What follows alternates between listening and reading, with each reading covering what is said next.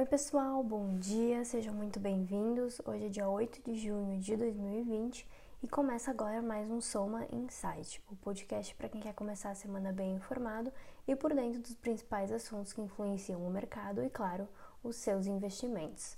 Vamos começar então? Começando pelo cenário internacional, na última semana, um dos principais destaques foi o anúncio de novos estímulos fiscais e monetários lá na Europa. Tais estímulos eles são importantes porque eles animam os mercados e também auxiliam na recuperação da atividade econômica.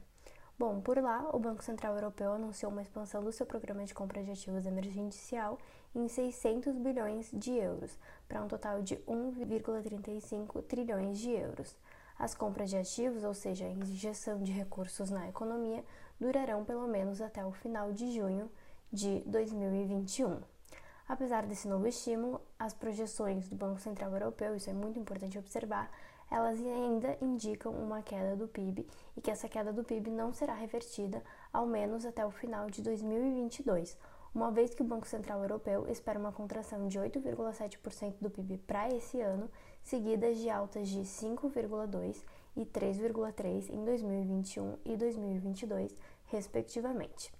Além do estímulo monetário por parte do Banco Central Europeu, também foi conhecido um novo pacote de estímulo fiscal na Alemanha, cujo tamanho equivale a 4% do PIB ou 130 bilhões de euros. E esse pacote ele tem como objetivo auxiliar, conforme eu já falei, na recuperação da atividade econômica. É importante notar que esse pacote inclui, entre outras coisas, uma redução temporária no IVA e ainda recursos para que os governos regionais investam em obras e infraestrutura. Bom, mudando um pouquinho o foco, falando um pouquinho agora de Estados Unidos, por lá a semana foi marcada por protestos contra o racismo após a morte de George Floyd, com desdobramentos que incluíam aí a imposição de um toque de recolher lá em Washington. Por lá, apesar desse ponto de tensão, o otimismo voltou a predominar no final de semana após o relatório de mercado de trabalho dos Estados Unidos, o payroll, apresentar uma surpresa bastante positiva. No mês de maio, foram criados por lá 2,5 milhões de empregos, sendo que a expectativa era de destruição de 7,5 milhões de vagas. Como resultado, a taxa de desemprego dos Estados Unidos caiu de 14,7 para 13,3, enquanto a expectativa era de elevação para 19,8. Essa queda no desemprego ocorreu mesmo com uma elevação da taxa de participação, isso é bastante importante, ou seja, mesmo com as pessoas voltando ao mercado de trabalho. E bom, aqui no Brasil seguimos com o um aumento no número de casos e mortes por Covid-19. A semana foi de novo recorde dos números oficiais e a semana também foi marcada por novas polêmicas. O Ministério da Saúde anunciou uma mudança no método da divulgação dos dados de pessoas contaminadas e também de mortes, alegando que os dados que foram divulgados até então seriam fantasiosos. O governo alega que as secretarias de saúde dos estados e municípios estão inflando esses dados e estão utilizando esses dados como argumento para pedir mais ajuda financeira à União. O fato é que o site oficial da divulgação dos dados ele chegou a sair do ar durante o final de semana e quando retornou não trazia mais diversas informações, como o histórico de novos casos e novas mortes em 24 horas e também o total acumulado desses indicadores. Então, uma situação bastante complicada aqui para o Brasil no que diz respeito à pandemia. Lembrando ainda que não temos um novo ministro da Saúde, seguimos com um ministro interino. E com relação aos indicadores econômicos, o destaque da semana passada foi a divulgação da produção industrial para o mês de abril, que apresentou a maior queda em quase duas décadas. Ela caiu 18,8% no mês, na comparação com o mês anterior, maior queda desde o início da série histórica em 2002.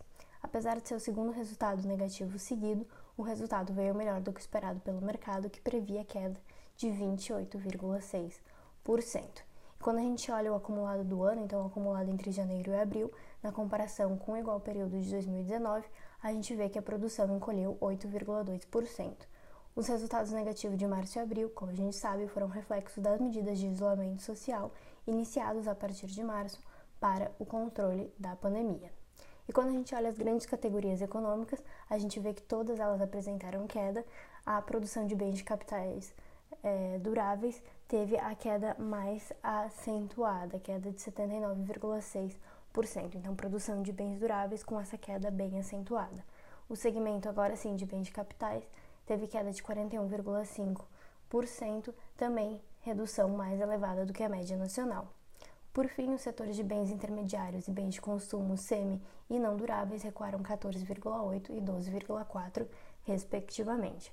A expectativa é de que as maiores quedas, né, essas maiores quedas estejam restritas aos meses de março e abril, pois nos meses seguintes já se observa uma retomada, ainda que gradual, da atividade econômica. Por fim, o cenário político foi marcado por uma queda na temperatura da crise entre os poderes judiciário e executivo. Bolsonaro, inclusive, em um ato de boa vontade, participou da posse virtual do ministro Alexandre de Moraes do STF, como integrante efetivo do Tribunal Superior Eleitoral. O aumento de tensões da semana ficou por conta de novas manifestações que aconteceram durante o final de semana. Em São Paulo e Brasília, o domingo foi marcado por novos atos pré e contra governo Bolsonaro.